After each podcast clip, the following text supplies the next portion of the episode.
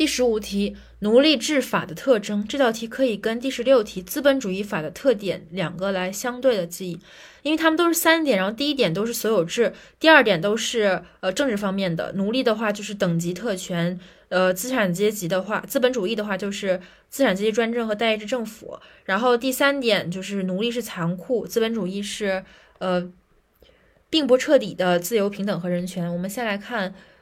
奴隶制法的特征：第一，严格保护奴隶主的所有制，这是奴隶制法的核心作用。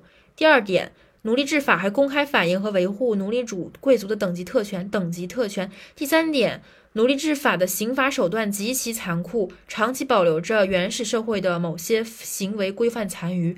就是第一，所有制保护奴隶主所有制；第二，等级特权公开反映和维护奴隶主贵族的等级特权；第三。残酷刑罚手段极其残酷，长期保留原始社会的某些行为规范的残余。